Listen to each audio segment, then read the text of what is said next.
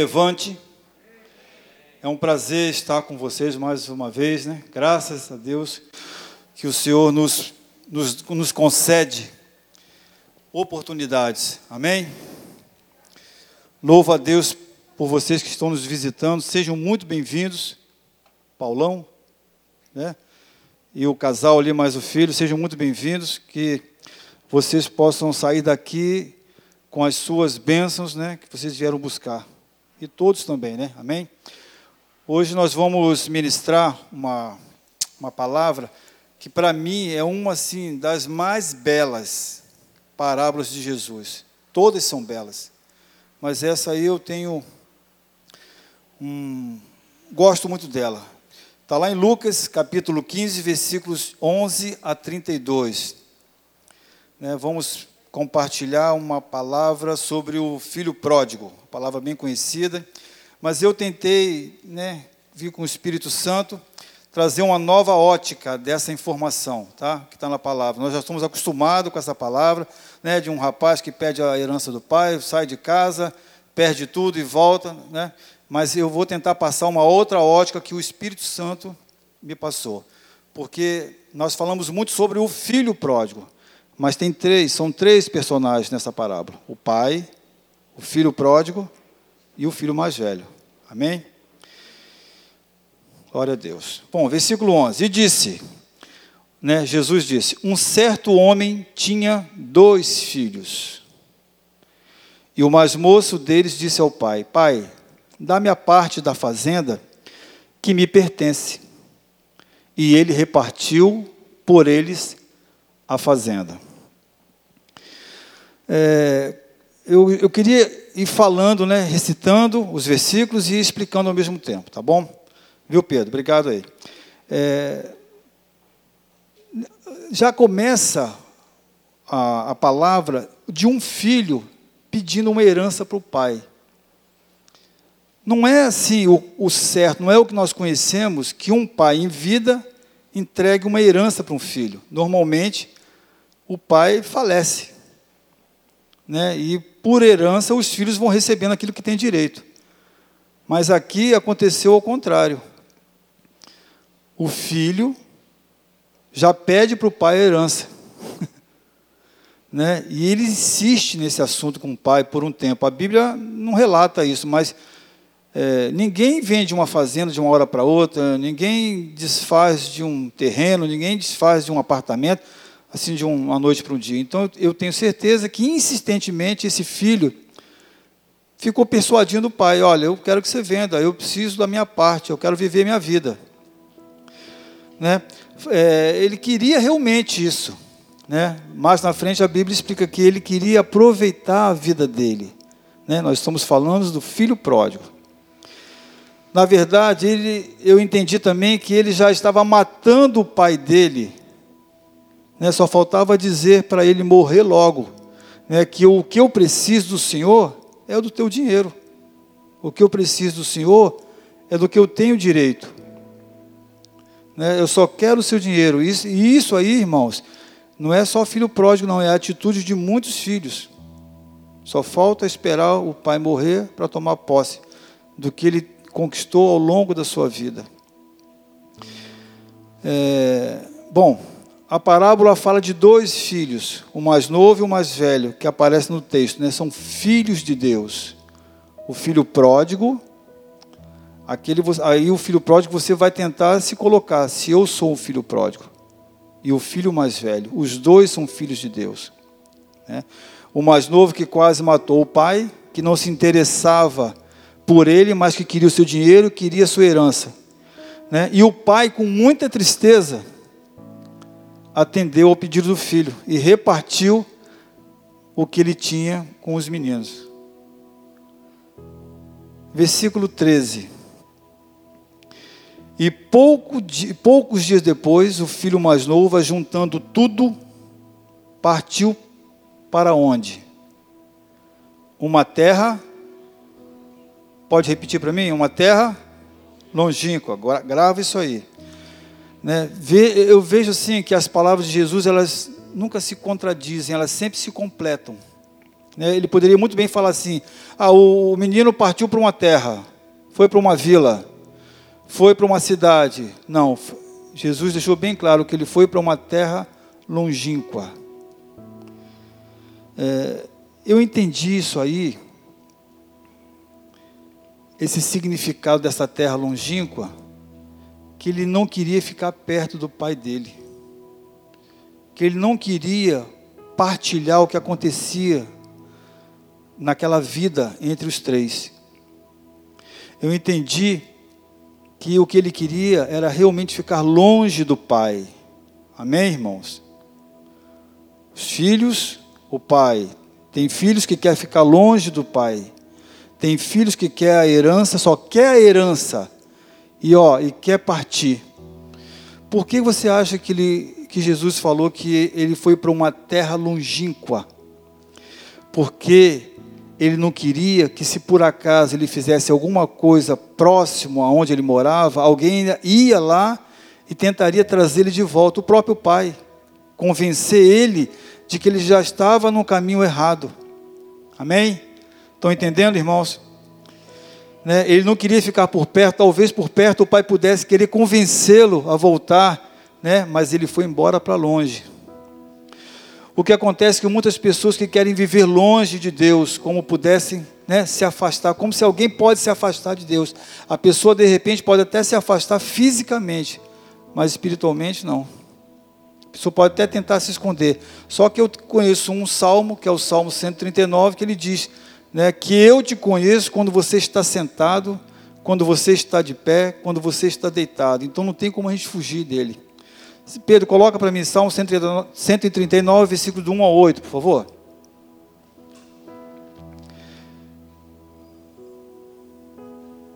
Cento e trinta e nove, versículos de 1 a 8. Eu acabei também não.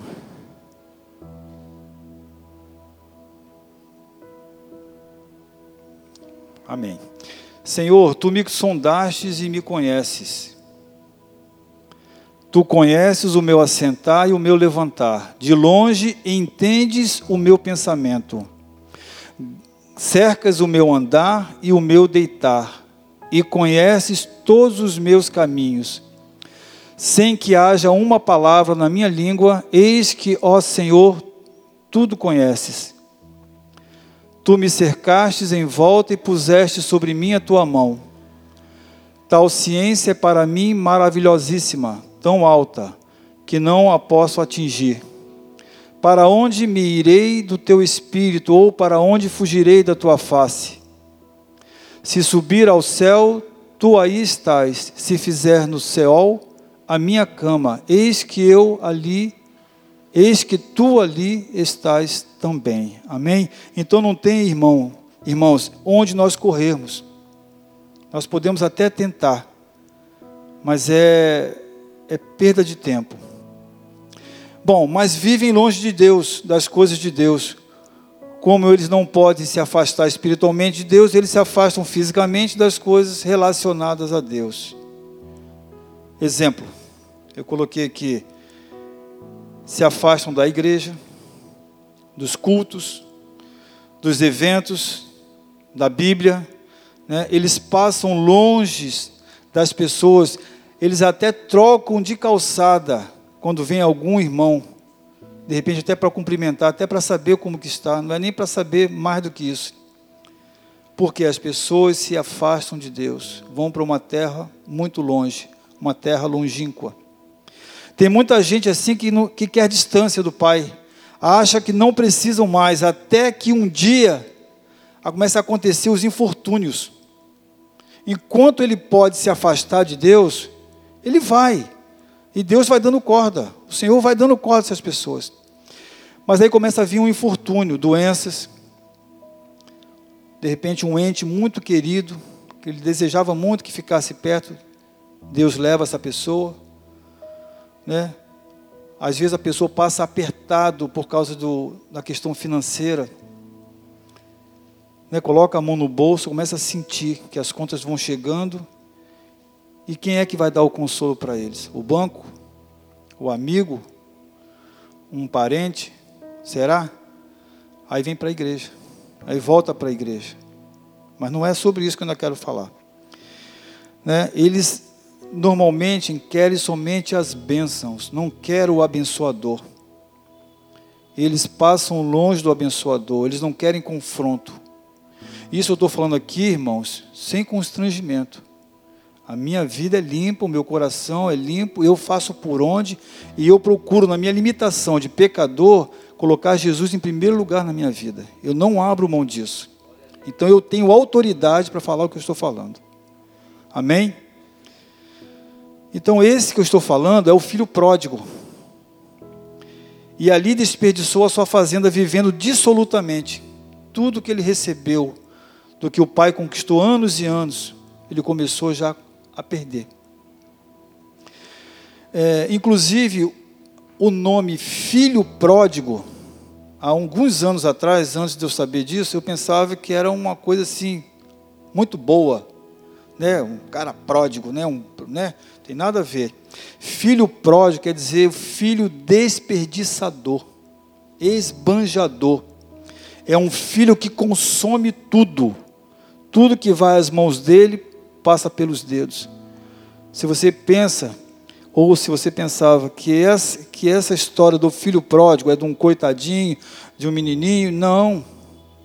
Normalmente são pessoas da idade dele mesmo, pessoas jovens, adolescentes, jovens adultos, que tudo que vem à mão, sem pensar, já vai colocando tudo pra, por água abaixo.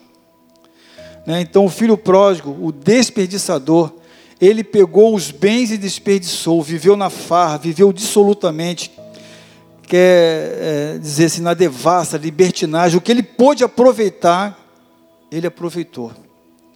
Né? Gastou com mulheres, bebidas, com amigos, fez bastante coisas enquanto o dinheiro durou. Isso não está na Bíblia, que ele gastou com mulheres, gastou, mas o que, que você se gasta com dinheiro, irmãos, quando você está no mundo?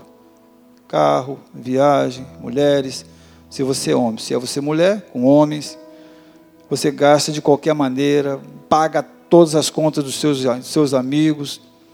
Todo dia tem uma festa diferente, todo dia tem algo para comemorar. Nem tem o dia, você está lá comemorando, enquanto tem o dinheiro, né? enquanto o dinheiro durar. Enquanto, enquanto o dinheiro durou, ele curtiu. Tinha pessoas ao seu lado, né? e logo, como sempre acontece, o dinheiro acabou. Mais dias, menos dias, se você não for organizado financeiramente, se você não for um, um dizimista fiel, se você não for um ofertante, um primicista, se você não for um apoiador da igreja, um voluntário, se você não for um patrocinador, se você não for uma pessoa, um investidor, né, que investe nas coisas de Deus, o teu dinheiro vai acabar. Ele não vai durar muito tempo. Aliás, é questão de tempo, ele vai embora. Versículo 14. E havendo ele gastado tudo, né, houve naquela terra uma grande fome. Né? Só que ele não contava com isso. Até então, na mente dele, ele estava por cima, ele estava com tudo. Porque ele, ele tinha dinheiro, ele tinha, naquele momento, uma fama, ele tinha o poder ali de comprar, de adquirir as coisas. Só que ele não contava com isso.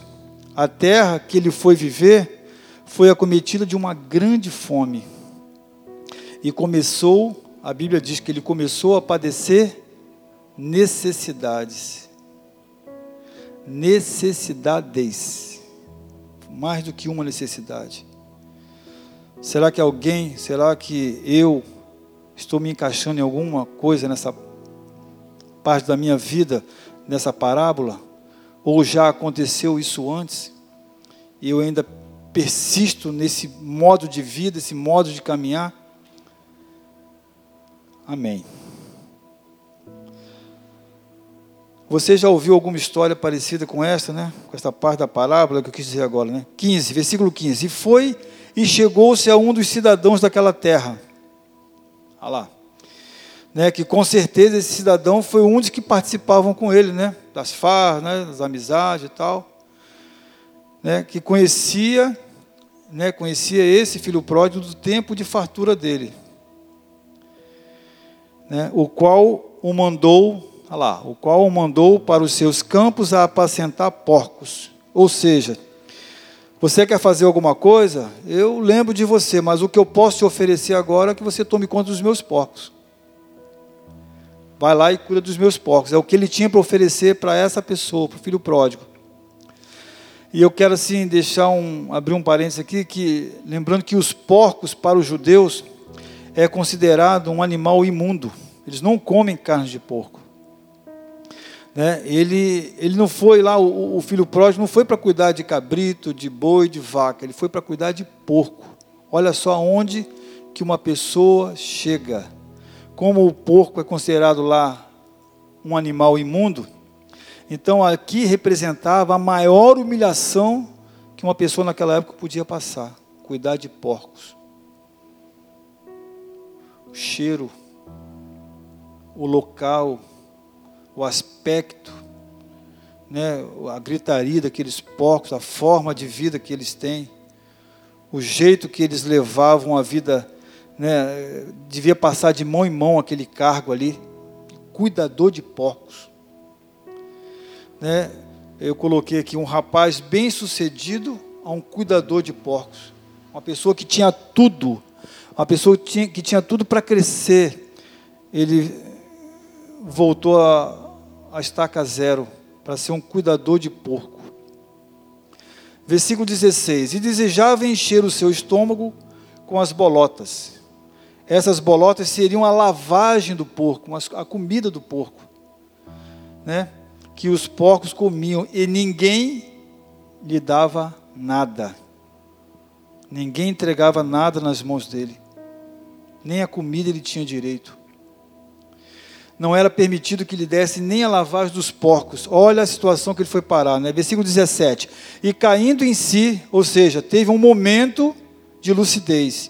Quando ele viu que o que ele estava passando, o que ele viu, que o que ele tinha em casa, o que ele depois conquistou com o dinheiro da herança, e agora onde ele foi parar, ele conseguiu ter um momento de lucidez. Né? Acordou, ou seja, caiu a ficha dele, né? e disse, no versículo 17: Quantos trabalhadores de meu pai têm em abundância de pão, e eu aqui pereço. De quê? Fome. Você quer ver uma pessoa assim realmente maltratada? É ela passar fome. É uma pessoa sem identidade. É uma pessoa que não, não, não consegue nem discernir como que ele vai fazer é, para conseguir se alimentar. Por exemplo, uma pessoa, um mendigo, por exemplo, que fica aí na rua, que mexe no lixo, que come a comida que está nos lixos de restaurante, comida que, do lixo de condomínio. É, não adianta nós recriminarmos uma pessoa dessa. A pessoa está paralisada. Ela já passou de uma fase humana já para uma fase quase que animal. Então, para ela, aquilo ali é uma coisa comum, uma coisa simples dele chegar lá, enfiar a mão naquela comida ali já de dois, três dias e comer. Ele não tem mais aquela noção. Olha onde que um ser humano vai parar. Né? Quando se toma uma decisão, tem que medir tudo para não ser pego de surpresa. Se o Senhor está dando bênçãos para você e que vai gerar ótimos frutos, não saia de qualquer maneira, absolutamente, gastando essas coisas, colocando a prova, colocando em risco o que você conquistou, o que o Senhor te enviou. Mas comece a pensar como um cristão, como um filho de Deus, como uma pessoa responsável, uma pessoa adulta, uma pessoa que tem consciência, o que, que você vai fazer com essa bênção que você recebeu, para que ela não vá embora, em vez de ela passar e ficar retida numa mão assim, você recebe assim, ela vai pelos dedos embora. Num piscar de olhos. O filho pródigo estava tão cego, com fome e desesperado, que não sabia distinguir comida humana de lavagem. Versículo 18. Aí tomou uma decisão: Levantar-me-ei e irei ter com meu pai e dir-lhe-ei: Pai, pequei contra o céu e perante ti. 19 já não sou digno ser chamado teu filho, faze-me como um dos teus trabalhadores. Como eu falei, o filho pródigo, quando não tem assim mais saída e que a ficha cai, quando eu falo filho pródigo, irmãos, eu estou me referindo à igreja. Tá? Eu não estou constrangido se pode ter alguém ou não. Eu estou me referindo, quando eu já estou falando agora o filho pródigo, pode ser eu, pode ser qualquer um aqui, pode ser se houvesse a, a parte de, de vídeo, também que estivesse assistindo. Tá? Como eu falei, o filho, filho pródigo, quando não tem mais saída e que a ficha cai, e vê a besteira que fez em sair da presença do pai, começa a se arrepender. Amém? Vamos prestar atenção no que significa o filho pródigo. Filho pródigo hoje, esse filho de Deus desperdiçador, são aquelas pessoas que desperdiçam as riquezas que o pai tem dado a elas. Agora nós estamos aqui ouvindo a palavra de Deus, isso é uma riqueza. Isso é uma riqueza. Estar na presença de Deus é uma riqueza, é uma herança. Estar ouvindo a palavra de Deus, que é vida, é uma herança. Estar participando de um culto é, nessa oportunidade é uma herança, é um, é um é algo que só o Senhor pode dar. Amém? Tem países, né, eu coloquei aqui, tem países que a pessoa não pode sequer andar com a Bíblia na mão que ela já é pega logo, ou eles tomam aquela Bíblia ela vai presa. Tem lugares aí, países árabes, que os missionários sofrem. Por quê? Porque não aceitam. E nós aqui temos essa facilidade. Nós temos aqui essa liberdade de podermos andar para qualquer lado, de falar numa praça pública, de falarmos dentro de um ônibus sobre, as, sobre a palavra de Deus, do que, que o Senhor tem feito na vida daquela pessoa que está ministrando ali. Né? Mas quantas pessoas, nesse caso, por terem muito, não dão valor, desperdiçam e jogam fora. Eu vou ser assim até mais direto, né? Tem pessoas aqui que moram a minutos da nossa igreja, a minutos, mas não vêm ao culto. Prefere ficar em casa, assistindo, aproveitando essa crise que aconteceu aí e ficam em casa justificando. Ah, hoje eu não vou porque eu quero ficar com a minha esposa, quero ficar com a minha. Por que, que não traz a mulher e não traz a filha e o filho? Então, eu, eu, como eu falei, eu estou sendo usado na autoridade de Jesus, porque desde quando começou essa pandemia, essa crise, nós procuramos, eu e minha esposa, não faltar um culto. Eu moro no município da Serra, Durante a semana é mais ou menos uma hora, uma hora e dez para chegar aqui de carro. E aos domingos, uns 30 minutos a 40 minutos. Mas mesmo assim, nós colocamos Deus na frente e nada até agora aconteceu conosco. E eu posso dizer para vocês, né, seguindo o exemplo do Jesaís, que eu nunca fui tão tanto abençoado como nessa crise. Eu nunca fui tão assim abençoado, né? Eu, vim com a minha família, outros irmãos também vieram sempre aqui, os apóstolos sempre estão aqui. Então a gente vai seguindo, vai seguindo o rumo da, da, do dia a dia. A gente não pode perder a oportunidade, né? E o que nos dava força para continuarmos essa caminhada era a palavra de Deus, que nos fortalecia, nos trazia é, o aconchego, nos trazia a paz nos trazia tranquilidade que o que nós estávamos fazendo era certo. Amém? Eu e você que temos um Pai poderoso e que faz grandes coisas por nós, não podemos ficar em casa nos dias de cultos. Um culto às quintas-feiras, um culto às quintas-feiras e um culto aos domingos. É por isso que tem muitos irmãos doentes espiritualmente que acaba afetando o físico. Uma vez na semana e uma vez ao domingo. E as pessoas relutam ainda, justificam, colocam empecilho, colocam, criam situações e não vêm à casa do Pai. Mas se aparecer uma oportunidade de um outro evento, rapidamente a energia daquela pessoa que estava ali prostrada, ela volta. E vão, é para onde nós vamos? Nós vamos sair para qual lugar? Nós vamos nos divertir aonde? Onde que é o negócio hoje? E rapidamente aquela pessoa vai. Eu estou errado, irmãos? Estou falando do que está acontecendo no dia de hoje, tá? Nós temos que, irmãos, que valorizar as coisas de Deus. O Senhor está às portas e vai pegar muita gente desprevenida. Jesus está às portas. Ele está voltando e as pessoas não estão levando isso a sério. As pessoas estão preocupadas com o trabalho, as pessoas estão preocupadas com as contas, as pessoas estão preocupadas com a esposa, com os filhos, mas não estão, não estão preocupadas com a salvação, que é o que tem de mais importante. Se nós pudéssemos ter um exemplo de uma pessoa que foi para um lugar ruim, depois que morreu e voltasse para contar, eu tinha certeza que as coisas iam modificar. É porque a gente não sabe como que é lá. Mas a única certeza que eu tenho é de que nós vamos estar lá em corpo, porque a Bíblia diz que nós vamos ranger os dentes. A pessoa vai sofrer tanto, tanto, que não vai ter ninguém que possa fazer nada, nem molhar a ponta do dedo com a água para refrescá-lo. Está na Bíblia isso, tá, irmãos? Tem muitas riquezas que o Pai quer nos dar, a palavra, o seu espírito, a salvação. O próprio Jesus padeceu e morreu numa cruz para nos dar o direito de salvação. E o que isso significa para você?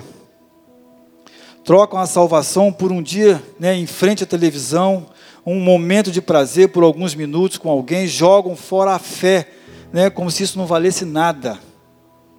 Hoje eu não vou, ah, não, estou cansado, se aborrece com a esposa, ou qualquer coisa, um milímetro que não pode nem tocar, um milímetrozinho, qualquer coisa, pronto, já fica para trás, pronto, já vira logo a cara, ah, estou chateado, quem mandou você falar isso? Agora eu não vou mesmo.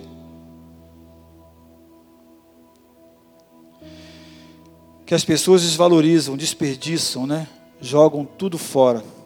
Eu escuto e, e penso né, que pessoas há anos dentro da igreja levam anos aprendendo sobre o reino e de repente jogam tudo fora por causa de pecado, mentira, e aí desaparecem, né, vão para uma terra longínqua e começa a comer lavagem. Tem muitos irmãos que saem da igreja, trocam de igreja, achando que a outra é melhor, achando que o coral lá canta melhor, achando que a quantidade lá de jovens é maior e se esquecem dos valores da nossa igreja, da sua igreja.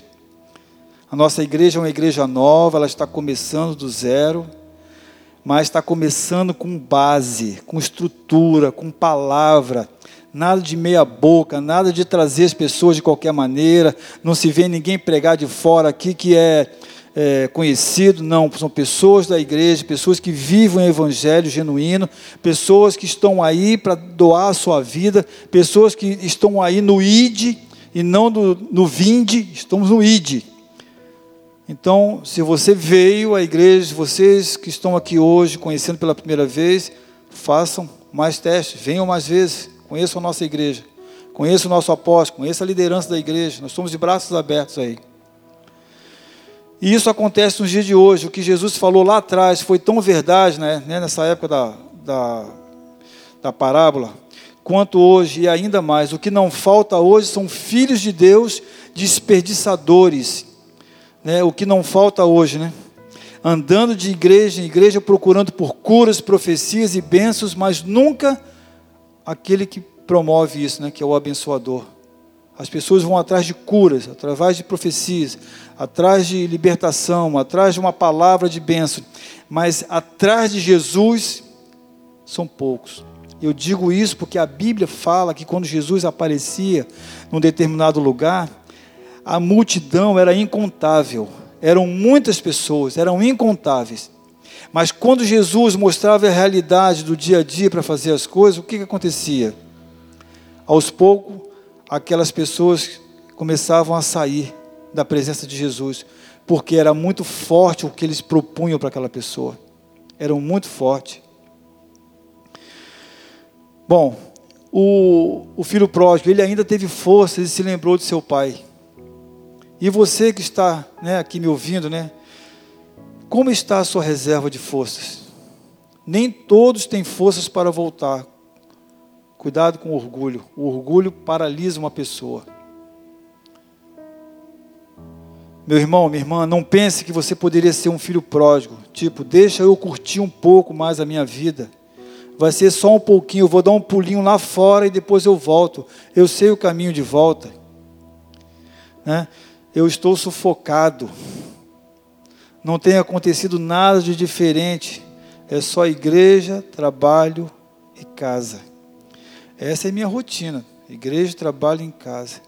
Mas eu nunca me senti tão feliz como me sinto hoje.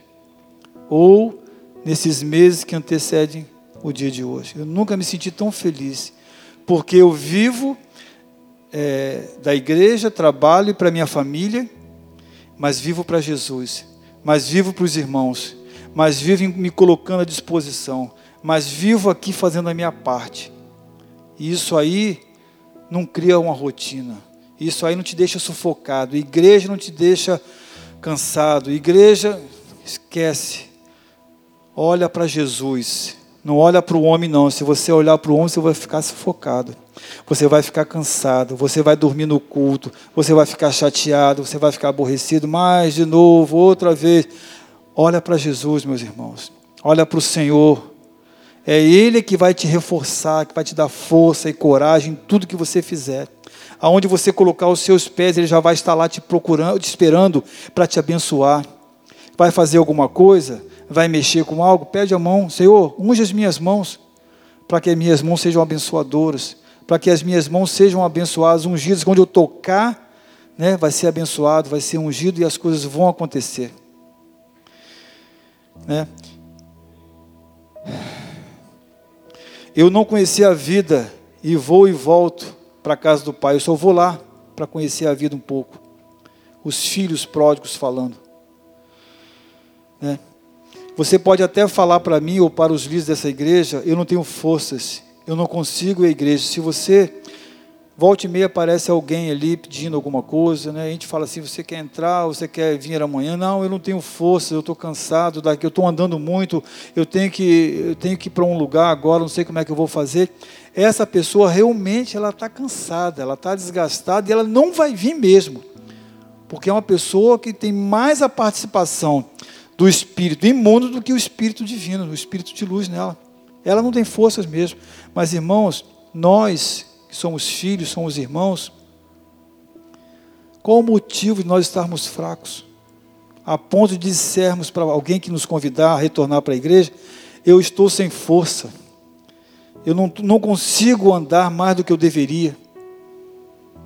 Com a oferta de palavra que essa igreja tem com a direção do Espírito Santo que Ele dá aos nossos apóstolos. E graças a Deus as coisas estão andando. Graças a Deus nós estamos alcançando os nossos alvos.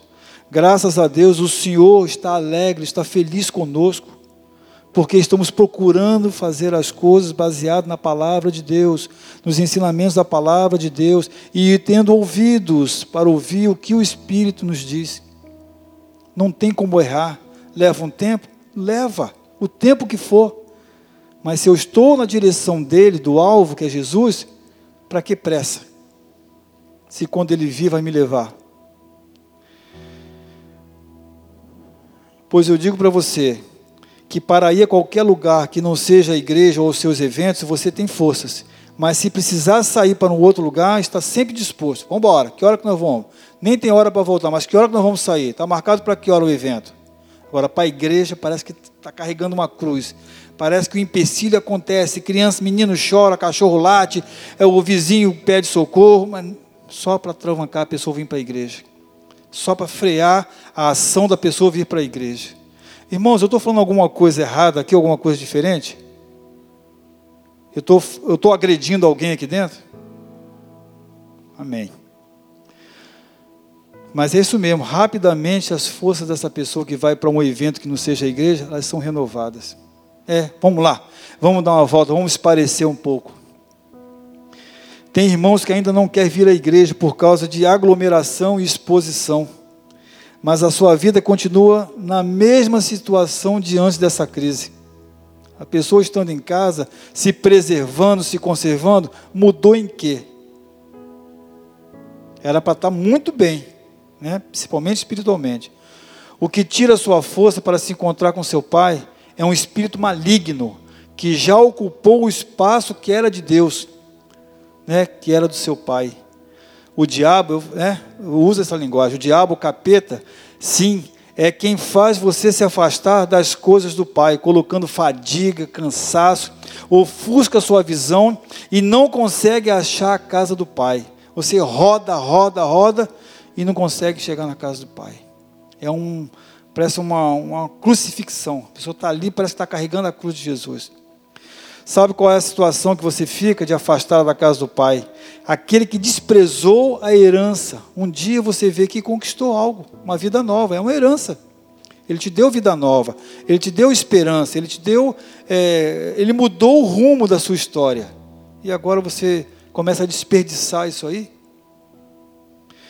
Jogou fora, escolheu o mal, preferiu o mal, escolheu o diabo. E eu digo, uma pessoa nessa situação precisa fazer um esforço muito grande, muito grande, pois o diabo não descansa. Ô, Pedro, coloca para mim aí primeiro Pedro, versículos, capítulo 5, versículo 8. Né, a pessoa quando sai da igreja, irmãos, que ela se desvia por algum tempo, ela tem que fazer um esforço muito grande para retornar. É muito difícil uma pessoa dessa retornar. Ela, ela pode levar meses para tomar uma decisão, para ele se levantar e vir de novo e caminhar porque é difícil, porque ele, ele, o diabo, ele não descansa. Sei lá, diz assim, ó, sede sóbrios, né? Vigiai, porque o diabo, vosso adversário, anda em derredor, bramando como leão, buscando a quem possa tragar.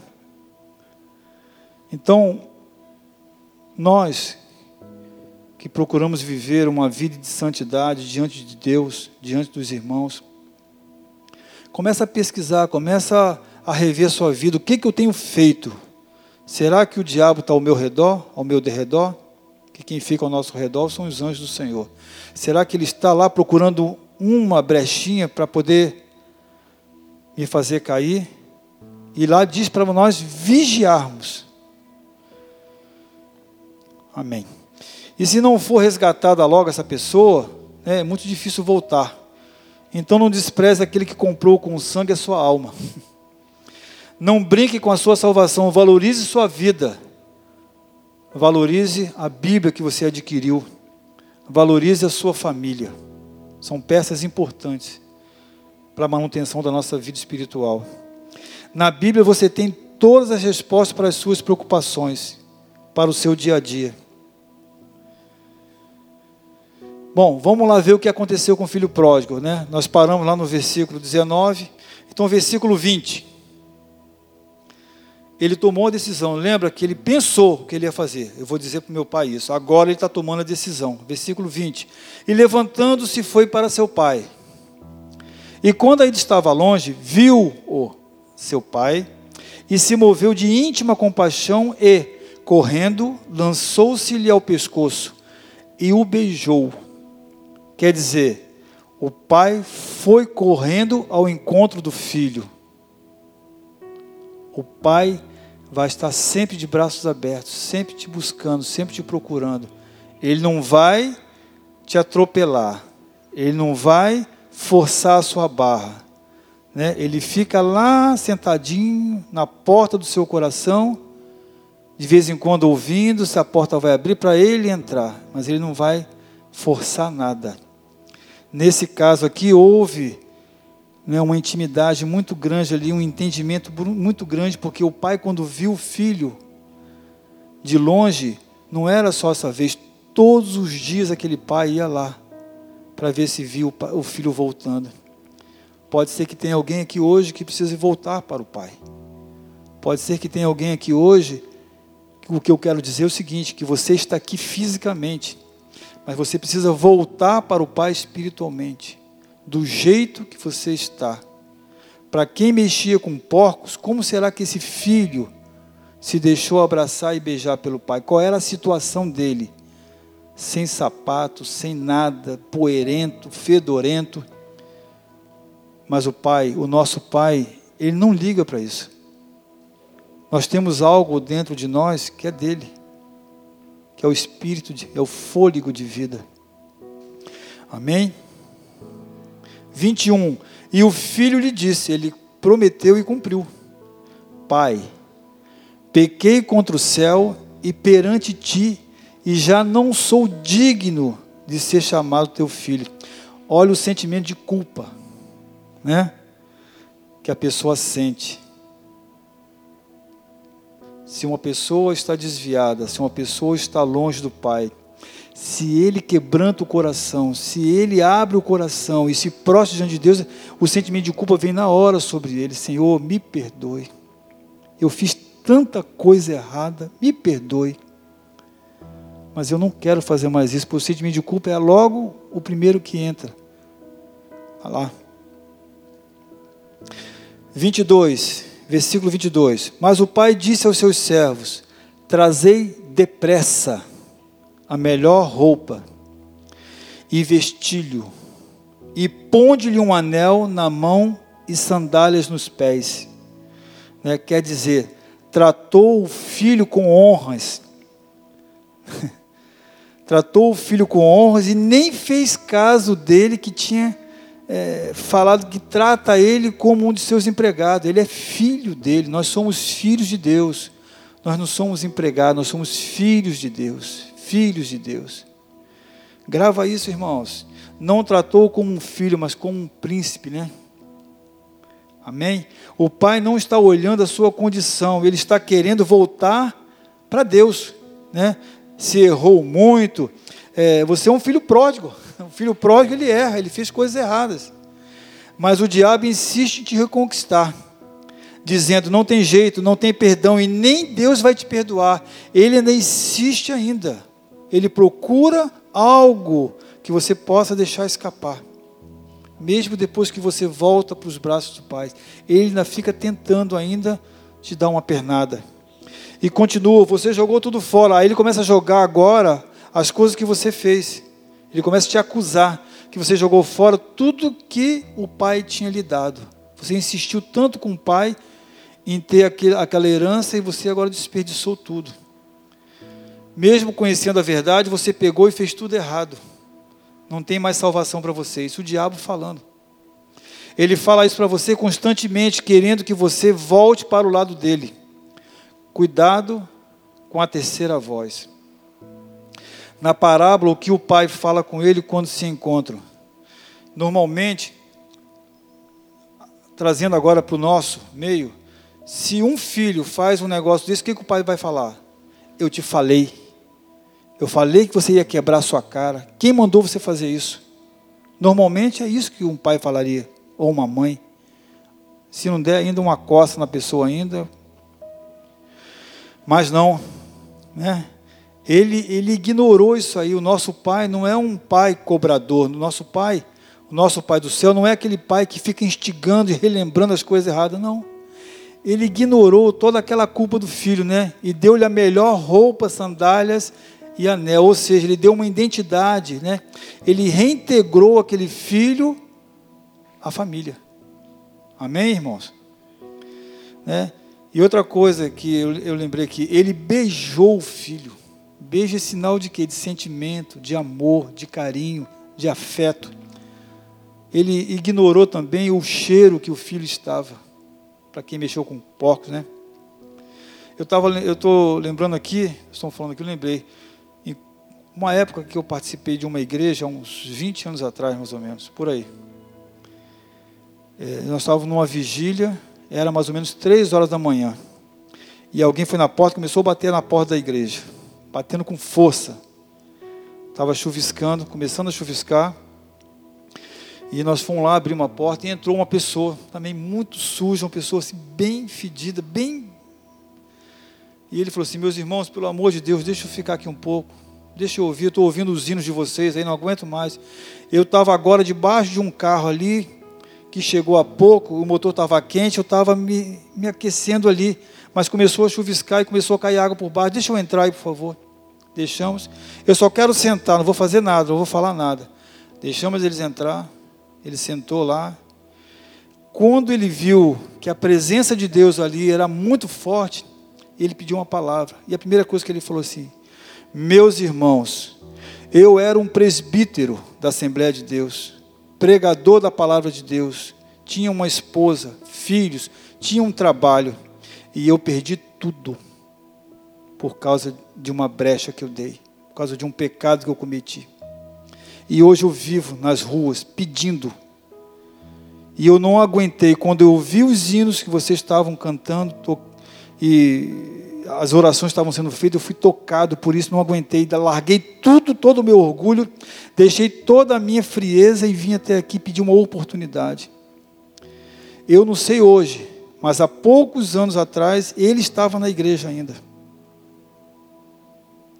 Orgulho. E nós abraçamos aquela pessoa. Já pensou se a gente fala assim, ó, senta aí quando acabar a chuva, você pode ir embora. Olha o desastre aí. Amém. E é isso que o nosso Pai tem, né, para nós. Às vezes você está caído dentro da igreja. Você está aqui fisicamente, mas está caído dentro da igreja. Pelas suas culpas, pelos seus pecados, né, pelos nossos pecados, pelas nossas culpas.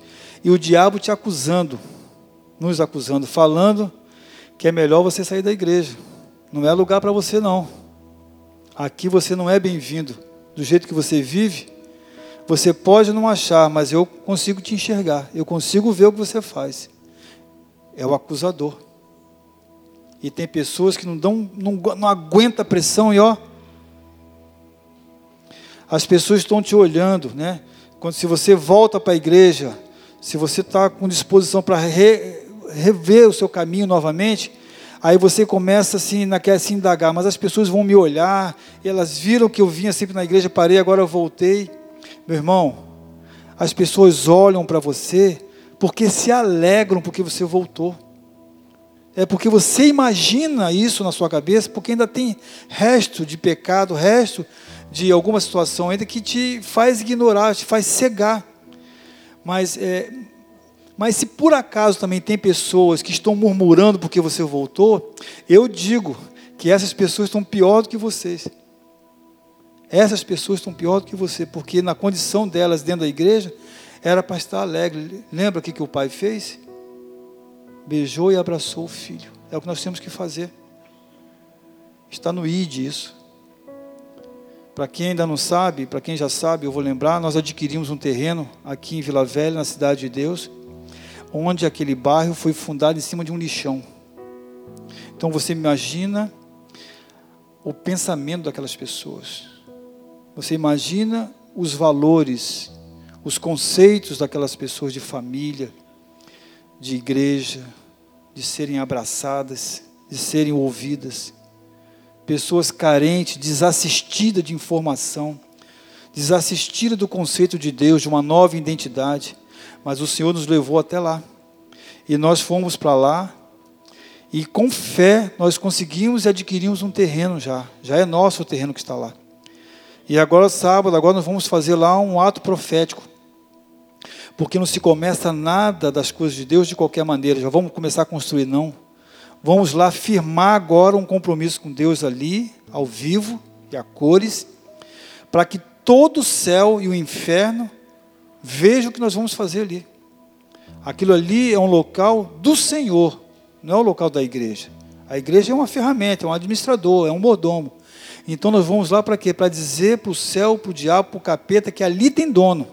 E o dono daquele lugar ali se chama Jesus de Nazaré. Amém? É, e, e, normalmente essas pessoas assim que querem retornar à igreja, elas deveriam já vir logo para a primeira fila aqui, ó. Fica logo na primeira fila. Por que, que tem essa vergonha de ficar sentado aí atrás? Procura um lugar lá atrás. Será que é porque acabou que tem que sair correndo logo? Quando você está aqui, você tem toda a atenção da pessoa que está aqui. Quando você está na segunda, terceira ou quarta fila, já tem gente, uma cabeça na sua frente já. Alguém tossindo, alguém se coçando, uma cadeira arranhando, uma, um, um copinho caindo. Se você está na frente, você tem a primeira Primeira, tudo que vem já está em primeira posição para você receber. Nada vai te distrair. 23, versículo 23. Estamos acabando, irmãos. Oh Senhor, misericórdia. E trazei o bezerro, presta atenção, tá? E trazei o bezerro cevado e matai-o, e comamos e alegremos-nos. Né? É, eu parei aqui porque o significado do novilho cevado, né?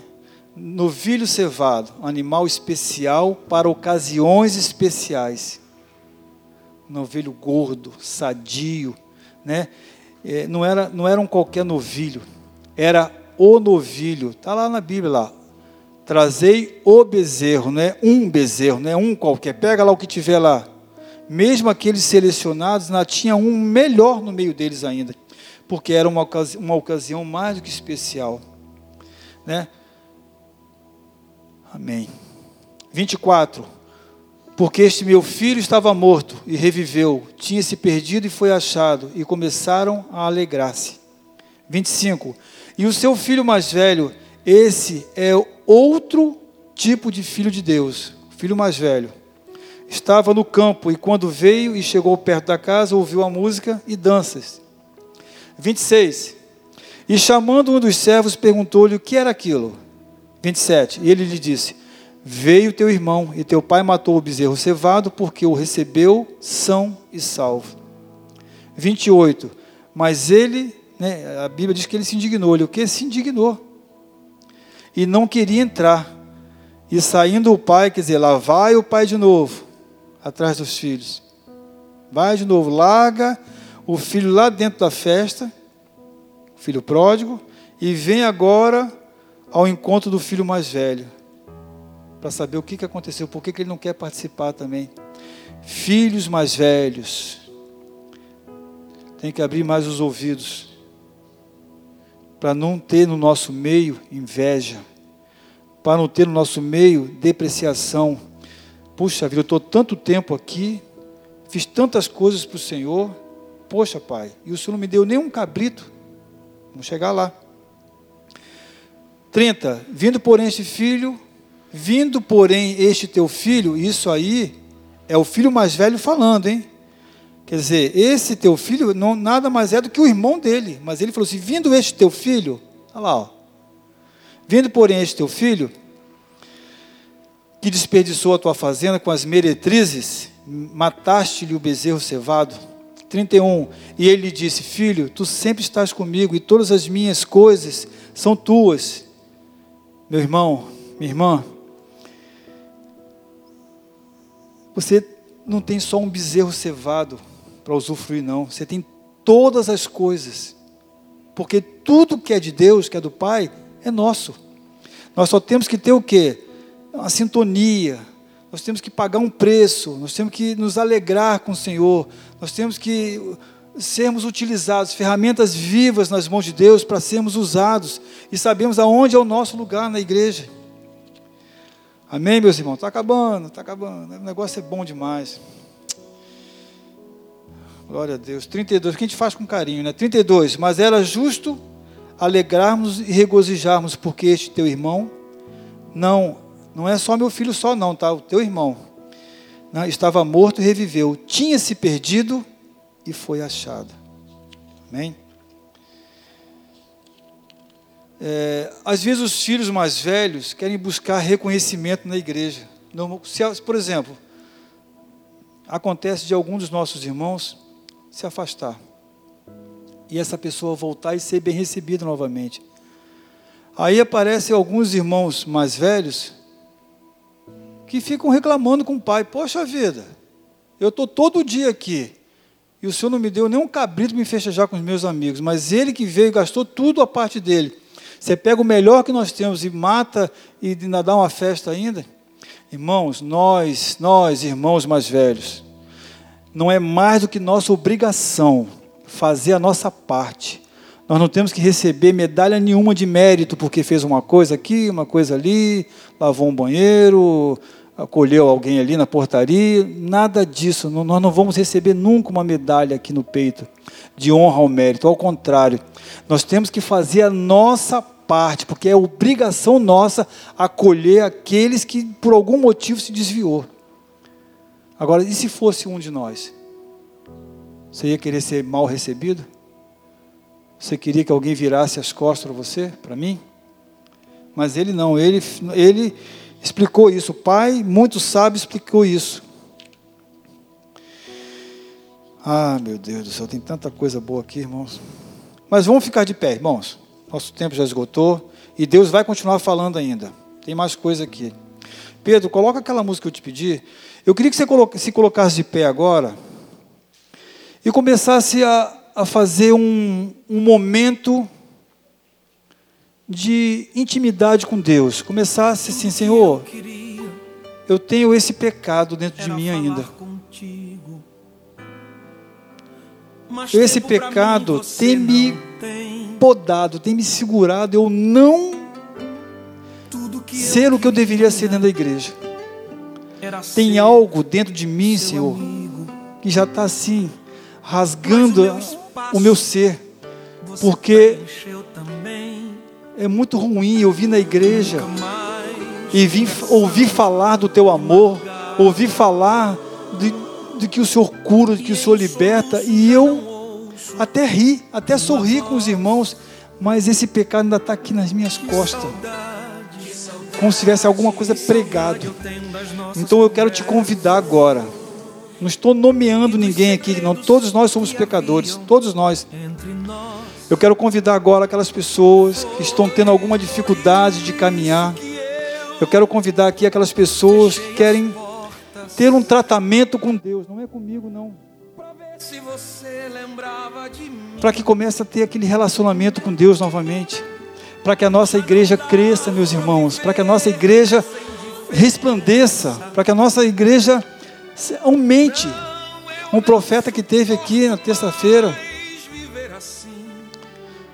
E ele falou que o Senhor está enviando um grande povo para essa igreja.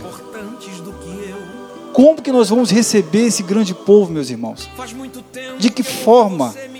Será que a minha mão vai estar estendida? Ou eu vou ter, assim, um grave problema porque eu também não vou ter força para trazer ele de volta? Ou eu, de repente, vou trazer ele de volta e daqui a pouco ele vai me ver tendo problema aí fora? Então eu quero convidar você que está fraco na caminhada e vem estar com o Senhor.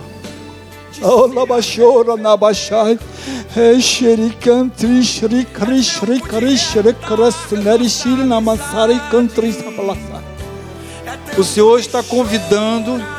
O Senhor me disse que tem pessoas aqui que está fraco, que precisa caminhar.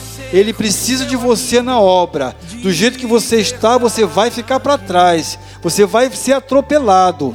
E quem vai te atropelar não é um caminhão, não. É o diabo, é o capeta, é o seu inimigo, é o nosso inimigo. Então eu estou te convidando. É uma oportunidade para você vir se reconciliar com o Senhor. Seja forte agora. Não fique, não fique grudado na, na cadeira. Coloque o seu orgulho agora por baixo. Porque nós, nós temos condições, nós estamos agora no momento propício. Existe um portal aqui agora em que o Senhor se faz presente, ele quer resgatar as pessoas. Pedro, aumenta um pouquinho, por favor. conversava de madrugada. Lá no cantinho da cama você sempre me chamava. Não tenha vergonha, irmão. Ninguém vai te olhar, não. Ninguém vai ver você sair do, banco da cadeira, não, irmãos. Não tenha vergonha este encontro porque eu precisava conversar contigo. Que é tempo de voltar, de se arrepender. Eu vim aqui pra gente reatar nossa amizade. É tempo de chorar e de se converter. Se você quiser a gente vai sair de mãos dadas por esta cidade. Volta. Ainda sou o seu amigo, o seu amigo de verdade. Senhor, quero te louvar, te glorificar nesse momento, Pai, te bendizer, te adorar e dizer, Senhor, que toda honra Toda glória sejam dada ao Senhor, ó oh Pai. Em nome do Senhor Jesus, aqui é o teu lugar, Senhor. Aqui está o teu trono, Senhor. Nós queremos te louvar, te agradecer pela tua presença, Senhor. Senhor, tu és tudo para nós, Pai. Nós precisamos tanto do Senhor conosco, Senhor. Nós precisamos tanto da tua presença, Senhor. Somos fracos, Senhor. E carecemos, ó oh Pai, da tua presença conosco, Pai. Era ser o seu amigo. Mas o meu espaço você preencheu também.